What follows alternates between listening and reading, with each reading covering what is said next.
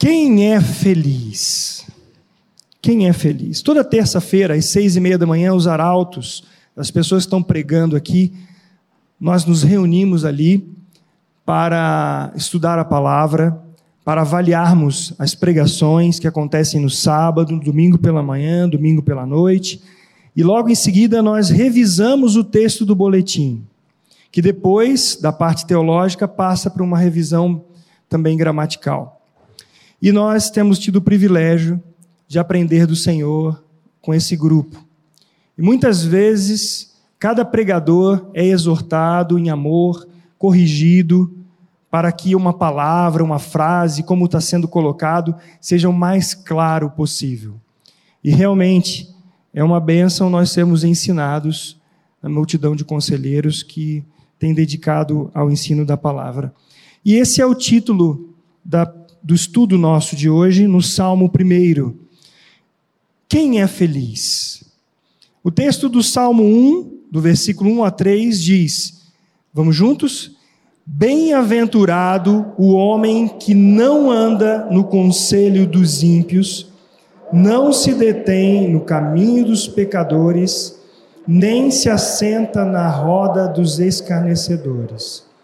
Antes, o seu prazer está na lei do Senhor, e na sua lei medita de dia e de noite. Ele é como árvore plantada junto à corrente de águas, que no devido tempo dá o seu fruto, e cuja folhagem não murcha, e tudo quanto ele faz será bem sucedido.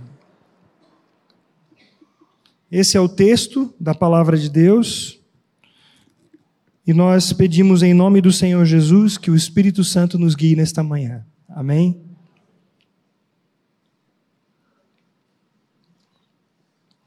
A coleção dos salmos bíblicos, ou saltério, como também é chamado, é o agrupamento dos 150 salmos, divididos em cinco sessões principais, que são Salmos 1 ao 41, 42 ao 72, 73 ao 89, 90 ao 106 e 107 a 150. Cada uma delas termina com uma expressão de louvor. Você já observou isso? Olhe o Salmo 41, 3, por exemplo. Bendito seja o Senhor, Deus de Israel, de eternidade para eternidade. Amém e amém. Então você observe depois, pegue a sua Bíblia e, e veja o final de cada um desses capítulos, dessas partições, que termina sempre com essa palavra de louvor ao Senhor. E o saltério, interessante que o saltério ela pode designar basicamente o livro dos Salmos na Bíblia, mas também era um instrumento de cordas usado nos tempos do Antigo Testamento. Como, por exemplo, nós vemos no Salmo 33, 2, que diz assim: Celebrai o Senhor com harpa, louvai-o com cânticos no saltério de dez cordas. Observe então que tem essas, duas, essas duas conotações, tanto do, da coleção dos salmos, como também de um instrumento. O que quer dizer isso? Literalmente, nós olhando o significado da palavra salmos, a Bíblia nos ensina que os salmos eles são para cantar e tocar louvores a Deus pelos seus atributos e pelas suas obras maravilhosas. Os salmos foram e são usados grandemente na adoração do povo de Deus. Porque os salmos são pessoas que escrevem, grande parte do salmista Davi, mas pessoas estavam vivendo situações reais, onde ele chora diante de Deus, onde ele reconhece a soberania de Deus, ele clama porque há perseguição dos seus inimigos, há momentos de profunda tristeza, como de profundo regozijo diante do Senhor, a confissão de pecados. E na quarta-feira, aqui, na reunião de oração, que graças a Deus, nós temos visto um levante, um levante do Senhor no meio do povo de Deus a orar. E nós temos aqui uma recordação muito gostosa que eu tenho da minha juventude aqui na igreja, onde a quarta-feira era quase um domingo de reunião. Nós tínhamos aqui um, um tempo tão precioso de estudo da palavra, de oração e louvor ao Senhor. Quantas vezes aqui com um violãozinho só nós louvávamos aqui na quarta-feira? E o Senhor tem resgatado isso em nosso coração. Muito precioso. Agora, amados, uma coisa que nós não prestamos muita atenção em relação aos salmos é que os salmos falam da pessoa do Senhor Jesus. É a própria pessoa do Senhor Jesus que, inclusive, canta salmos a Deus. Vamos voltar ao texto do boletim. O primeiro salmo, é o Salmo 1, fala sobre Cristo. Literalmente assim: Bem-aventurado o homem. Ele é o único abençoado e o único homem, com H maiúsculo, de cuja plenitude todos eles receberam para que pudessem ser abençoados como homens, com H minúsculo. E tudo o que se segue nesse salmo, disse Martinho Lutero. E Santo Agostinho disse assim: trata-se de nosso Senhor Jesus Cristo, homem e Senhor. E nós, ao lermos dois textos, vou pedir para a Rúbia colocar para nós, Lucas capítulo 24, 44, não estão no boletim, Lucas 24, 44, o Senhor Jesus, ele disse assim, são estas as palavras que eu vos falei, estando ainda convosco. Importava se cumprisse tudo o que de mim está escrito na lei de Moisés, nos profetas e onde? Nos salmos. Agora veja o Salmo 22, 22. Aqui o Senhor Jesus falando que tanto Moisés, os profetas, os salmos falavam e falam dele, e agora o Salmo 22, 22, que é o próprio Jesus salmodiando, dizendo assim: A meus irmãos declararei o teu nome cantar-te-ei louvores no meio da congregação. Amados, nós cantamos uma oração ao Senhor. E nós nem precisamos cantar a oração olhando para cima. Porque, primeiro, que o Senhor Jesus Cristo habita em nós. Segundo, Ele está no meio de nós. O Senhor Jesus está presente no meio da congregação do povo de Deus, louvando ao Pai, adorando ao Pai. Isso é precioso demais. É por isso que a reunião da igreja, ela não é uma coisa qualquer. É a reunião do povo de Deus onde o próprio Senhor Jesus está presente. Que privilégio, que privilégio nós temos. Boletim. Diferente do primeiro homem, Adão, como diz 2 Coríntios 15, 45, que sucumbiu ao conselho da serpente, o diabo, o último Adão, Jesus Cristo, ouviu e obedeceu ao Pai, vencendo a morte, o inferno e o diabo. Ele é o verdadeiro justo e justificador, o homem verdadeiramente feliz. Feliz é quem encontra Cristo na palavra. Esse é o tema do salmo.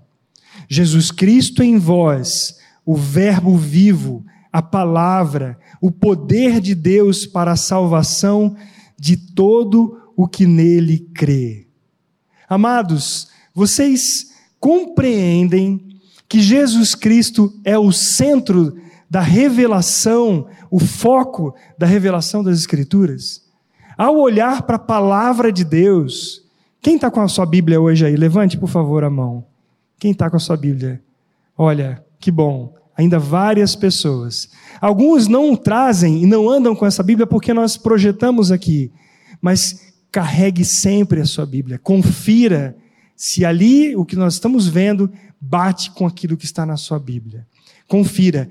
Agora veja que de Gênesis a Apocalipse, o centro das Escrituras é a pessoa do Senhor Jesus. O Antigo Testamento aponta para a obra da cruz como o Senhor Jesus que virá.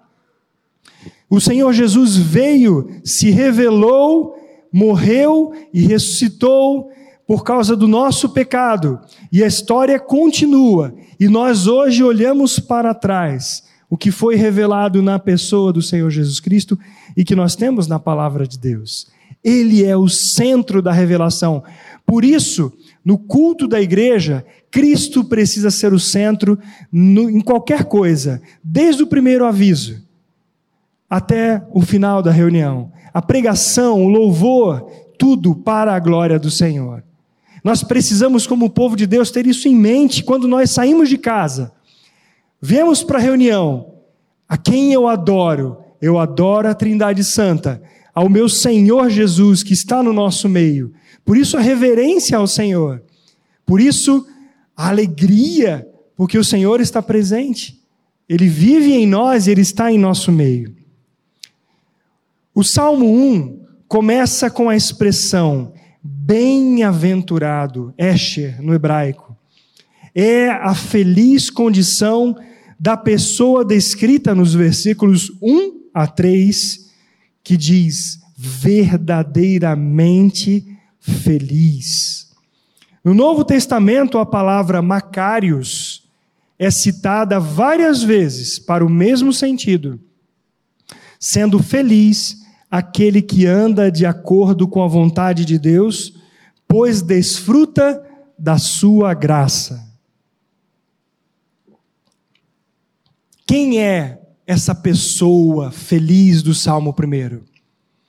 A primeira pessoa feliz do Salmo 1 é o Senhor Jesus.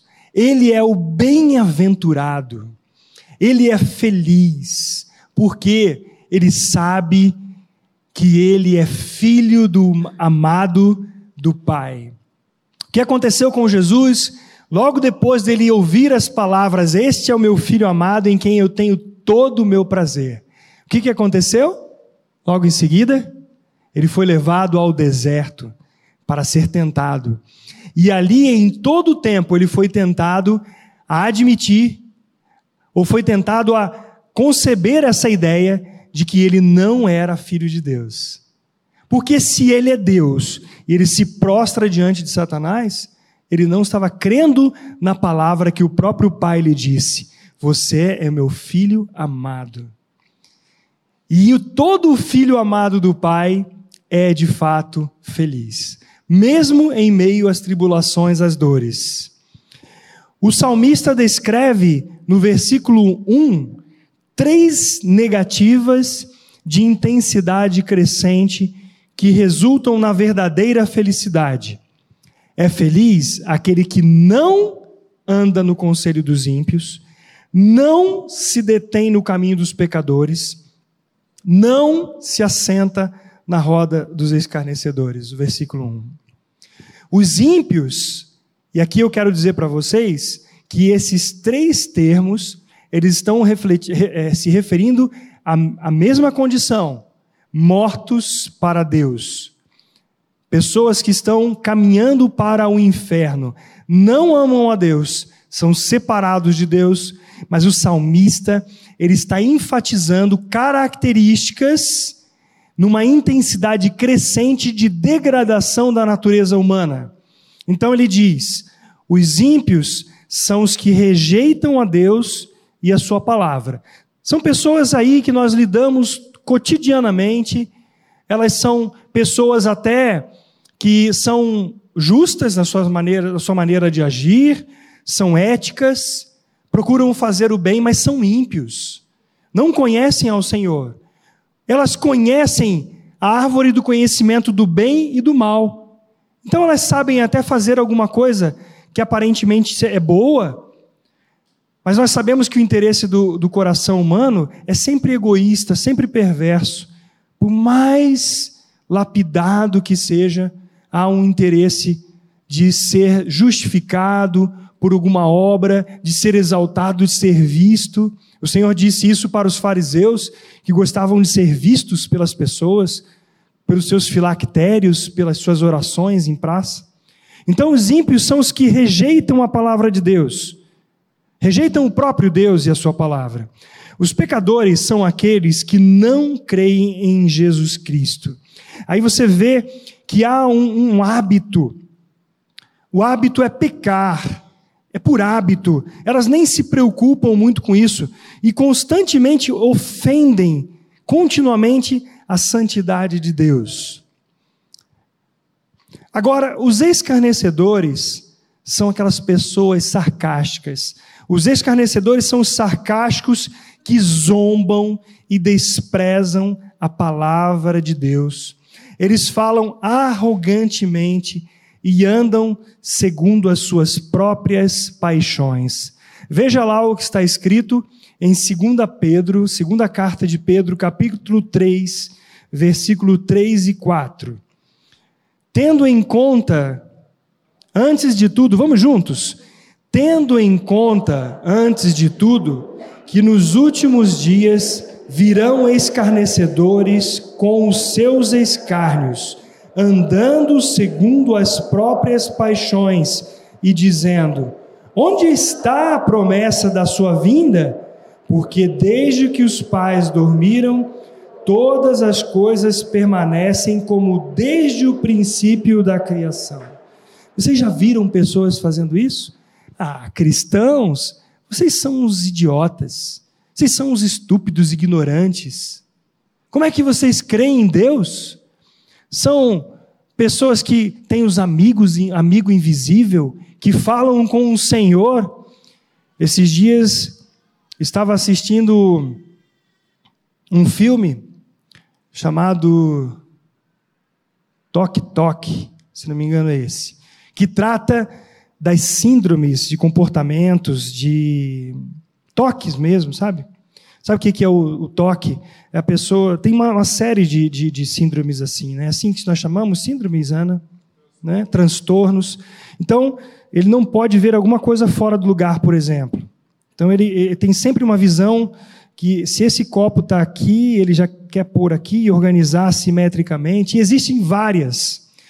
Mas eu, assistindo esse filme interessante por essas questões, em um momento, das, um dos personagens, uma mulher que carregava sempre uma Bíblia na mão e ficava fazendo sempre o sinal da cruz. E aí, uma pessoa, no momento, é, disse que ela falava com um Senhor invisível. Ali eu percebi um escárnio. Essa pessoa, essa, essa figura, no final das contas, ela era bem sem vergonha. Só que a religião dá uma travada nela, né? E fica claro que eles querem dizer para o público, quem assiste o filme, de que, na verdade, quem é religioso, quem é, e aí engloba os cristãos, são pessoas que também têm transtornos. Essas pessoas são os escarnecedores. Às vezes nós nos afastamos muito rápido de um bêbado, de uma pessoa mal trajada, uma pessoa suja. E às vezes nós não nos damos conta que uma pessoa que está bem elegante do nosso lado tem uma, uma podridão muito maior e a podridão interior do que uma pessoa que está mal cheirosa, maltrapilho.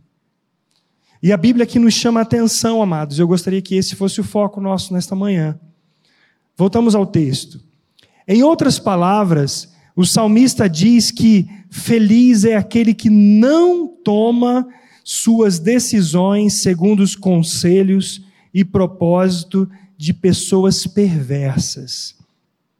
Que feliz é aquele que não admite como aceitável as ideias e atitudes ímpias, considerando-as sem grande problema que feliz é aquele que não consome, não se alimenta do estilo de vida dessas pessoas, que julgam outros cristãos ignorantes e estúpidos em sua firmeza na palavra. E aqui eu gostaria que você atentasse que eu escrevi assim: que julgam outros cristãos. Por que eu coloquei outros cristãos? Porque há pessoas no meio da igreja que se parecem que estão aqui, estão em todos os lugares para transtornar o povo de Deus. E vem trazendo ideias sutilmente diferentes da verdade do Evangelho para causar um desvio da igreja de Cristo. Esses são os escarnecedores. São aqueles que vêm com heresias, que logo nós, quando percebemos, queremos nos afastar, falamos, não, isso aqui eu tenho que ter cuidado. Mas às vezes o nosso discernimento está tão entupido com coisas deste mundo que nós não percebemos. E aqui o alerta da palavra de Deus para nós. A grande influência hoje da, das mídias sobre a maneira de pensar e agir das pessoas, em alguma área, tem influenciado, inclusive, as nossas decisões, com objetivos escusos e interesseiros. A moda, preste atenção, a moda, a economia, a política, a educação e a religião têm o objetivo de dirigir o nosso pensamento para corresponder aos interesses de outros. Algumas influências causam grandes problemas em nossas vidas, outras não causam tantos problemas. Mas eu gostaria de que você pensasse um pouquinho agora. Qual é o interesse, por exemplo, da indústria hoje, da indústria da psico, dos psicofarmacos? Medicamentos que têm o propósito de curar a depressão de muitas pessoas, curar os transtornos das pessoas. Hoje a indústria farmacêutica é a que mais vende no mundo. Tudo que ela gasta de marketing é exorbitante para convencer as pessoas que elas precisam consumir mais remédios. Então, veja como nós somos influenciados.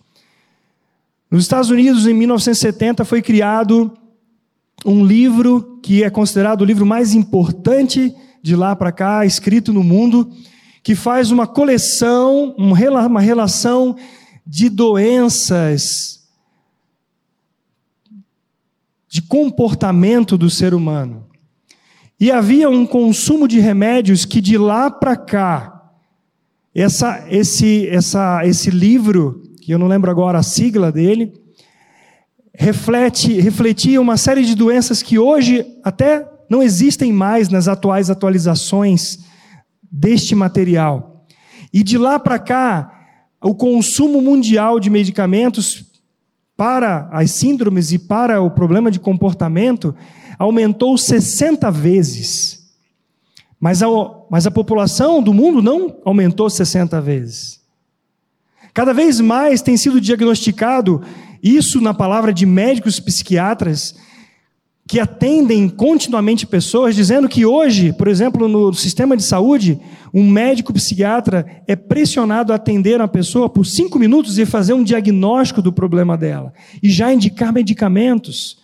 E um, um dos médicos que eu ouvi, ele diz assim: pessoas que hoje estão super medicadas e com uma série de problemas, elas tomam um remédio para dormir, para acordar, para comer, para perder o desejo de comer, tantas coisas, que quando tiram aqueles medicamentos, fica somente aquilo que a pessoa tem, e às vezes ela vive muito melhor. Porque eu só estou dando exemplo de uma mídia que tem feito a cabeça das populações a viverem doentes, a consumirem cada vez mais. As nossas crianças, o tempo que nós passamos é, diante de um celular, numa mídia, numa, num WhatsApp, num Instagram, enfim, tantos outros que tem hoje, não não é, é, é, pensem que o tanto que você está sendo exposto àquilo, isso não está sendo já muito bem pensado para mudar a sua maneira de agir, o seu comportamento. E o Senhor aqui na palavra está nos chamando a atenção para isso. Voltando ao boletim, Thomas Watson em seu ser, último sermão, é um teólogo, disse assim: tem cuidado com as más companhias. Ninguém pode apanhar a saúde de outrem, mas pode se apanhar doenças. E a doença do pecado é altamente transmissível.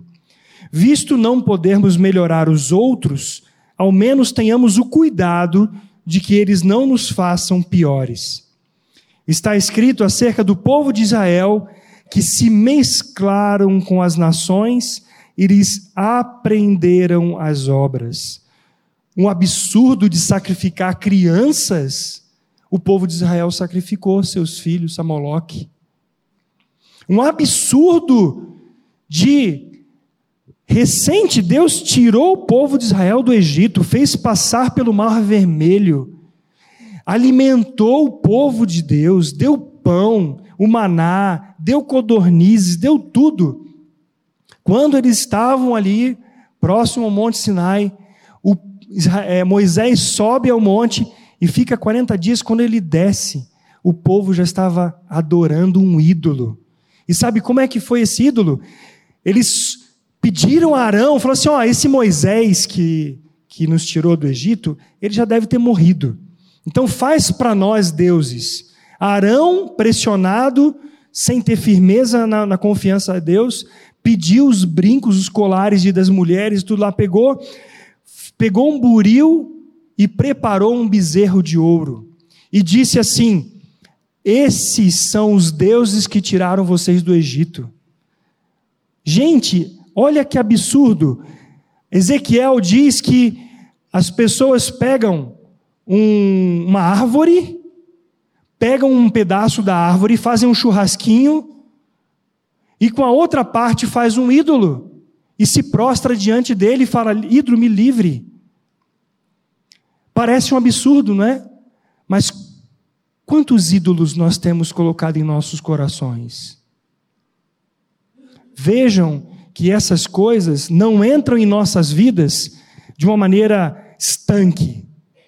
Elas vão entrando sutilmente nós vamos idolatrando a nossa conta bancária, nós vamos idolatrando a nossa posição, nós vamos idolatrando uma série de coisas que, inclusive, esse é o assunto do acampamento de jovens.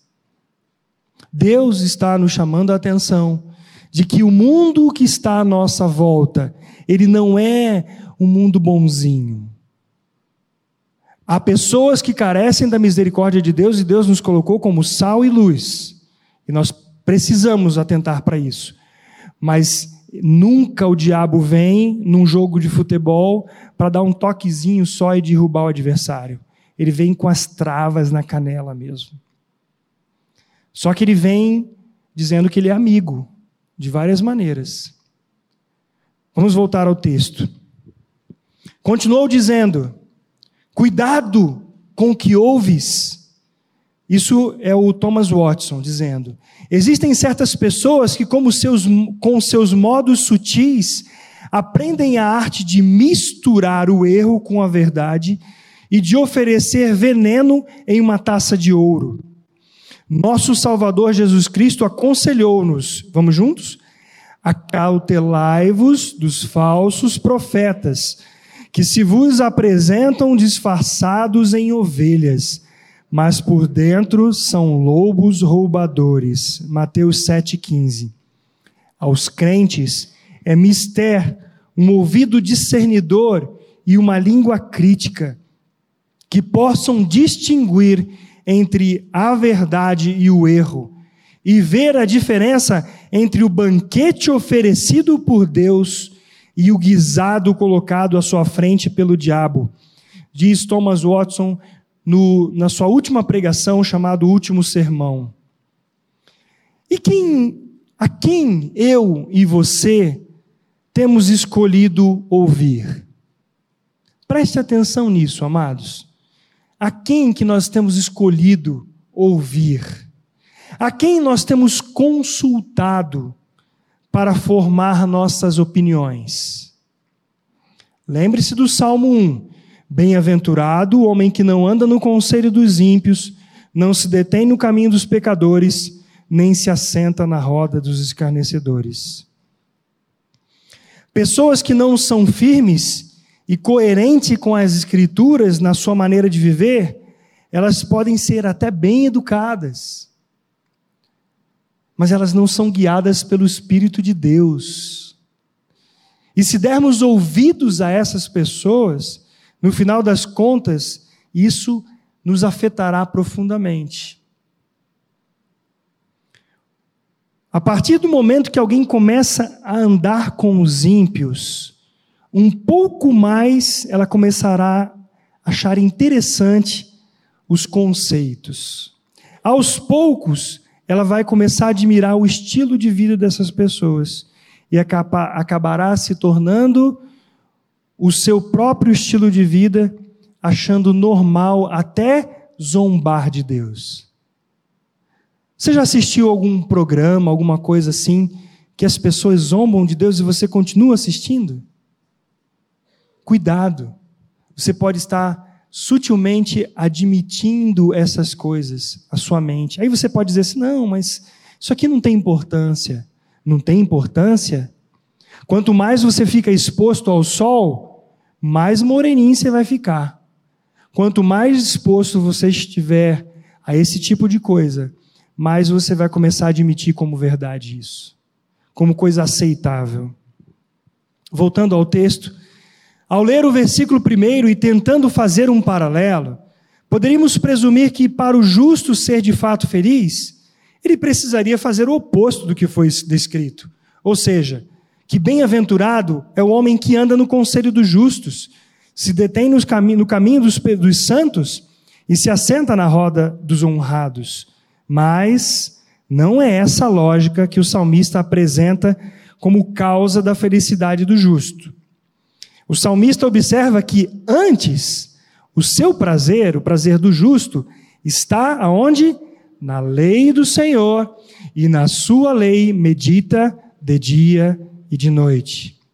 Nós podemos fazer uma rápida avaliação, gente, do quanto nós estamos pensando, considerando e meditando e praticando a respeito dos assuntos do alto ou daqui da terra. Se você parar um pouquinho e avaliar isso, você pode ponderar como é que está o meu pensamento. O que que passa pela minha mente todos os dias? O que, o que vem à minha mente quando eu levanto? É a gratidão ao Senhor, é a certeza que aquele dia será um dia que está diante do Pai e que soberanamente Ele vai cuidar, e você considera isso durante o dia, ou você nem se lembra de Deus durante o dia. O que, que mais fica na sua mente? É a preocupação com as suas finanças? É a preocupação com uma série de coisas, com o seu trabalho, com a empresa? Ou é a certeza da palavra de Deus? O que, que mais tem ocupado os teus pensamentos? E aí eu faço uma pergunta para você. Você se lembra do último sermão que realmente tocou o seu coração? Você se lembra? Você se lembra do texto bíblico que lhe fez parar e saboreá-lo como um delicioso e suculento bife ao molho? Ou um magre de carná? Um peito de, de pato é uma palavra bonita para poder chamar a sua atenção para isso aqui. Que prazer é saborear um delicioso alimento quando engolimos saborosamente para que nutra o nosso organismo. E a pergunta é essa: os sermão, sermões que você tem ouvido, eles têm ficado no teu coração? Ou você nem se lembra disso no dia seguinte? O prazer na palavra de Deus só é possível para aquele que foi verdadeiramente alcançado pelo Evangelho de Cristo. Disse o salmista, vamos juntos? Quanto amo a tua lei, é a minha meditação todo dia. Salmo 119, 97. Assim é aquele que ama a Deus e tem a sua palavra como preciosa. Entenda que a lei do Senhor não se refere somente aos mandamentos, mas às Escrituras, e especificamente ao Verbo encarnado, Jesus Cristo. Mas o que sustenta o nosso desejo e amor pelo Senhor? Ou o que pode nos afastar da intimidade com Deus por meio da Sua palavra? Pense nisso. O que, que pode diminuir esse amor pelo Senhor? ou que pode nos afastar da intimidade com o próprio Deus e a própria palavra. Assim acontece com uma pessoa que ela está no seu aparelho celular ou no seu computador, um homem, e de repente aparece uma imagem ali sensual. E aí, o primeiro momento, ele se assusta com aquilo e tira. Só que aquilo fica na cabeça. E se a pessoa começa a pensar sobre aquilo, daqui a pouco ela vai desejar ver novamente. E aquilo começa a mexer de tal maneira. E ela daqui a pouco está envolvida de tal maneira naquilo. E aquilo já tomou a sua cabeça. E ela está escravizada por aquilo. E somente a obra da cruz de Cristo pode libertá-la. E somente quando houver verdadeiro arrependimento e prostrar-se diante do Senhor, Senhor, eu clamo por tua misericórdia porque eu não tenho forças. Livra-me disso. Eu estava na praia agora nas férias em Guaratuba, na casa dos meus pais, e eu estava estudando, lendo a palavra, já preparando com mais de um mês de antecedência esse estudo e lendo sobre isso. A, com a graça de Deus nós continuaremos esse assunto. E aí eu estava procurando um tema no meu celular. E, e eu procurava, colocava palavras-chave e tudo, e de repente apareceu um link assim, Microsoft, e aí eu e a palavra-chave ali e eu cliquei. E quando eu cliquei naquilo, apareceram rapidamente dois vídeos de mulheres nuas ali. Aquilo dali me fez um impacto e eu na hora já saí daquilo dali e aquilo me fez mal. Eu depois falei com a, falei com a Patrícia, andando com ela uma hora na praia, eu falei, Moura, eu vi um negócio que me fez tanto mal. Aquilo ficou na minha cabeça.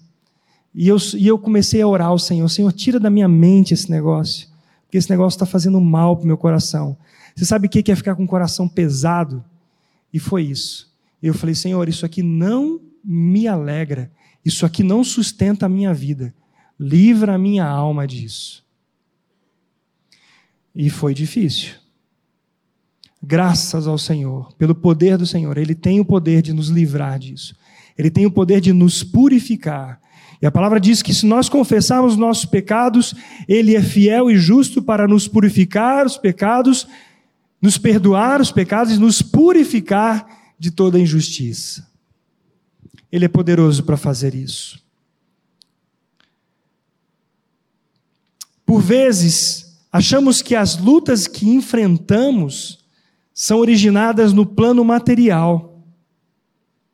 Mas a maior luta se trava dia após dia em nossas mentes. Constantemente somos desafiados a confiar em nossa capacidade e recursos. Quando nossos olhos e coração são desviados lentamente para o conselho dos ímpios, para o caminho dos pecadores e o modo de viver dos escarnecedores, aí está o perigo de nossa mente ser cooptada pelo engano. Assim aconteceu com Ló, o sobrinho de Abraão. Vocês se lembram? O que, que aconteceu? Ele, quando Abraão disse assim para ele: Ó, nós temos muito. Ele, ele, ele, ele primeiro que chegou para Abraão e falou: Nós temos muito gado e não dá para as nossas, as nossas duas famílias conviverem juntas. Nós temos que nos afastar. Então Abraão diz assim: Escolhe. Escolhe o lugar que você quer. E havia uma campina linda, verde, que é comparada ao Éden. E aí Ló escolhe esse lugar bonito. Abraão fica com uma, um lugar mais seco, não era aquela coisa linda de se ver que os seus, o seu gado poderia ser apacentado. Mas tudo bem, Ló, que não era nem para ter ido com Abraão, porque Deus disse que ele era para ir deixar a sua parentela, ele carrega essa mala junto. E depois dá um problema para ele. Aí o que acontece é que Ló se acampa longe de Sodoma mas ele via Sodoma. Foi passando o tempo, ele foi se aproximando. Começou a querer negociar com o povo de Sodoma e Gomorra. Aí ele foi se mudando para mais perto, mais perto. Ele foi adaptando as ideias, o modo de viver dos sodomitas. Quando foi, ele estava onde? Dentro de Sodoma. Mas não, ele, ele não só estava dentro, mas Sodoma estava dentro dele. E houve um problema grande depois, porque as suas filhas, depois que Deus tira ele de Sodoma e, e traz o juízo sobre Sodoma e Gomorra, você sabe o que, que acontece? A Bíblia fala, não é? As filhas dele disseram assim: olha as ideias. É, nós não vamos ter descendência, né? A gente não tem homem aí da nossa família, então vamos embebedar nosso pai e vamos ter uma relação sexual com ele. Aí fizeram ele numa noite, a filha e depois a outra filha. Da onde vem esse pensamento, gente? De, de Deus, da palavra de Deus? Não. Eles foram se aproximando e foram gradativamente incorporando. E é assim que acontece. É assim que acontece conosco. Se nós não tivermos discernimento espiritual e se a nossa mente não estiver cheia da palavra do Senhor. E Ló sucumbiu. A esposa de Ló virou. O que foi? Estátua de sal. Por quê? Porque ela voltou simplesmente os seus olhos assim? Não. O seu coração estava lá. E ela se perdeu totalmente. É alarmante, voltamos ao texto do boletim. Amados, é alarmante a batalha em curso pelas mentes e corações das pessoas hoje em dia. Nós somos bombardeados com seduções e ansiedades que nos deixam perturbados interiormente. As atrações são variadas, assim como são as diferentes mídias usadas para entreter a mente desatenta com diversões eletrônicas, com música, esportes e compras constantes. O apóstolo Paulo disse à igreja em Corinto assim, 2 Coríntios 11, 3: Mas receio que, assim como a serpente enganou a Eva com a sua astúcia, assim também seja corrompida a vossa mente e se aparte da simplicidade e purezas devidas a Cristo. O Senhor está nos alertando sobre isso. As redes sociais, amados, ela tem o propósito de cooptar a mente das pessoas, de todas. As informações, entre aspas, e entretenimentos visuais, ela tem ocupado as mentes de tal maneira, levando geralmente a um alto grau de ansiedade.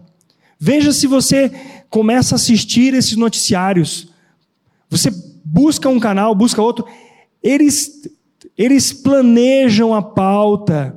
Não é para fazer assim, olha, veja o que está acontecendo de bom. Olha só, é, melhoraram tal situação. Olha, uma pessoa ajudou a outra que estava é, em situação difícil, ajudou lá uma pessoa que precisava de um recurso. Não, eles querem trazer somente aquilo que tem interesse em levar o povo a uma angústia, porque na angústia eles vão buscar entretenimento, vão buscar remédio, vão buscar coisas para poder aliviar a mente.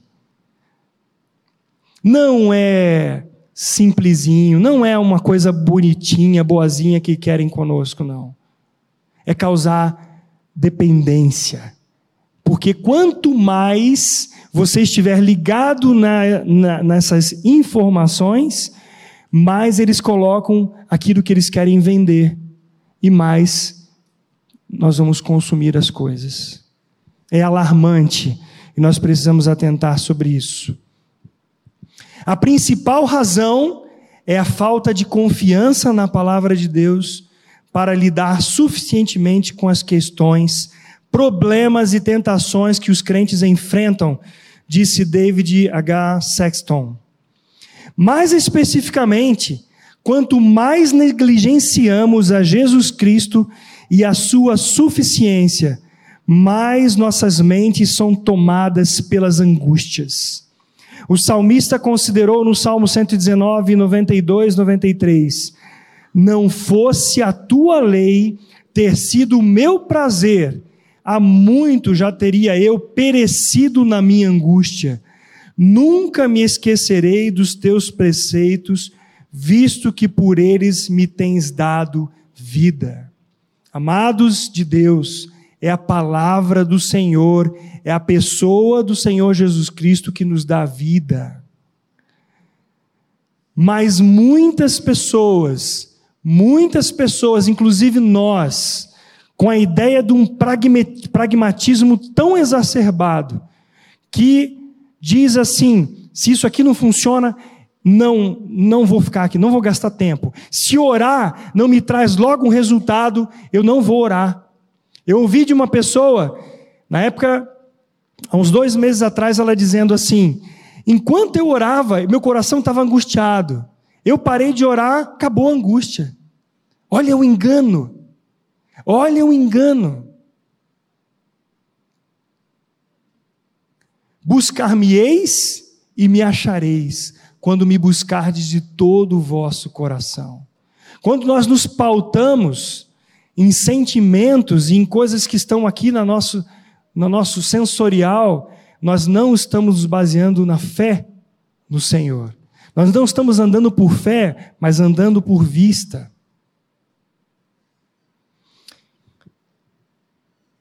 Entretanto, voltando ao texto do boletim, não é bem-aventurado aquele que somente ouve a palavra de Deus. Aquele que ouve o sermão de domingo e na segunda-feira já não se lembra do que ouviu. Uma pessoa pode ouvir centenas de sermões e ouvir a Bíblia o dia inteiro, mas se não tiver prazer na palavra de Deus e nela não meditar, será como árvore plantada longe da corrente de águas, sem fruto, pois não a considera em seu coração e não pratica a palavra de Deus. Ao olhar o texto de Jeremias, Rúbia, por favor, 17:5. Jeremias 17:5. Nós veremos aqui um paralelo que diz no Salmo, primeiro. Diz assim, a Isaías 17, 5 a 8. Assim diz o Senhor: Maldito o homem que confia no homem, faz da sua carne mortal o seu braço e aparta o seu coração do Senhor. Porque será como um arbusto solitário no deserto, não verá quando vier o bem. Antes morará nos lugares secos do deserto, na terra salgada e inabitável. E veja que o versículo 7 e 8 diz assim, desse mesmo texto: Bendito o homem que confia no Senhor e cuja esperança é o Senhor, porque ele é como a árvore plantada junto às águas, que estende as suas raízes para o ribeiro e não receia quando vem o calor, mas a sua folha fica verde, e no ano da sequidão não se perturba, nem se nem deixa de dar fruto. É isso aqui, queridos. O maldito é o homem que não tem no Senhor a sua alegria. Por isso a pergunta do, desse, desse texto do boletim: quem é feliz? O homem que anda no caminho do Senhor, que tem prazer na lei do Senhor e nela medita de dia e de noite. Bendito é esse homem. O texto, a Bíblia nos chama a atenção para a importância de meditar na palavra de Deus, assim como a de vigiar e de orar. Vamos ao texto de Josué 1:8. Não cesses de falar deste livro da lei, antes medita nele dia e noite, para que tenhas cuidado de fazer segundo tudo quanto nele está escrito. Então farás prosperar o teu caminho e serás bem-sucedido. Mateus 26, 41 diz: Vigiai e orai para que não entreis em tentação. O espírito, na verdade, está pronto, mas a carne é fraca. Thomas Watson, em seu livro Christian on the Mount, estava certo quando escreveu: é melhor meditar em um sermão do que ouvir cinco sermões. Muitos reclamam que não obtêm proveito de sermões. Esta pode ser a principal razão, porque eles não ruminam, eles não meditam sobre o que ouviram. Deus criou-nos para, para encontrar nele a segurança e o conforto frente aos desafios diários, amados. Sabe fazendo o quê? aplicando a verdade divina às nossas mentes. E Watson concordou: a graça cria prazer em Deus, e o prazer gera meditação. Thomas Watson também, em um livro chamado Heaven Take by Storm, compartilhou sobre o motivo da meditação ser tão difícil. Ele diz assim: por natureza, evitamos a meditação sagrada. Meditar sobre coisas seculares mundanas, mesmo que fosse o dia todo, podemos fazer sem qualquer distração, mas ter nossos pensamentos fixos em Deus, ah, quão difícil é para nós. Como nossos corações brigam com esse dever. Satanás faz o que pode para dificultar esse dever. Ele é um inimigo da meditação. O diabo, o diabo não se importa com o quanto ouvimos, nem o quanto pouco meditamos. Próximo estudo, se Deus quiser, eu quero falar um pouquinho mais sobre o que é meditar nas Escrituras. Mas veja que esse escritor Edmund Calamy pregou Há uma meditação que é pecaminosa e perversa. E esta ocorre quando meditamos sobre coisas que são perversas. Depois, se abra nesses textos aí que estão dos Salmos, de Romanos e de Colossenses. Há uma meditação, entretanto, que é santa e piedosa. E é nela que meditamos sobre coisas que são sagradas e celestiais. O contrário de meditar na palavra de Deus é viver dependendo e confiando nos próprios esforços. Aprendermos a praticar e beneficiar-nos da meditação bíblica é uma necessidade, ou, inevitavelmente, permitiremos que nossas mentes vagueiem de modo perigoso através de pensamentos pecaminosos ou angustiosos. Rapidamente eu quero falar para vocês ah, sobre a meditação. No conceito ocidental, isso foi premeditadamente colocado para nós, o conceito de meditação que os crentes têm é o que se coloca de um esvaziar da mente para que você fique zen e aí você possa ser influenciado por pensamentos bons. O yoga, é, a meditação transcendental, que na época dos, do, do, do, dos anos 60, por aí, né, os, os hippies, isso entrou de maneira muito forte, os Beatles entraram com isso fortemente nas suas músicas, que meditar a você deixar a sua mente vazia. Quero dizer para vocês que a meditação bíblica não é deixar a mente vazia é enchê-la da palavra de Deus. De tal maneira que esta palavra permeie o nosso pensamento, a nossa maneira de agir, a fé. Porque a fé vem pela palavra de Deus. A fé vem pelo ouvir a palavra de Deus. E se nós não tivermos essa palavra no coração, a fé também não virá. A fé que vem do próprio Senhor. A pergunta que nos que vem incomodar é essa: quem é feliz? Feliz é aquele que encontra o Senhor Jesus nas Escrituras e ama o Senhor, ama a Sua palavra. Amém, aleluia. O apóstolo Paulo nos orienta assim então. Finalmente, irmãos, tudo que é verdadeiro, tudo que é respeitável, tudo que é justo, tudo que é puro, tudo que é amável, tudo que é de boa fama, se alguma virtude há e se algum louvor existe, seja isso que ocupe o vosso pensamento. Filipenses 4:8. Então eu quero deixar com você isso aqui, ó. Sobre o que você medita, o que você considera e o que ocupa a sua mente diariamente.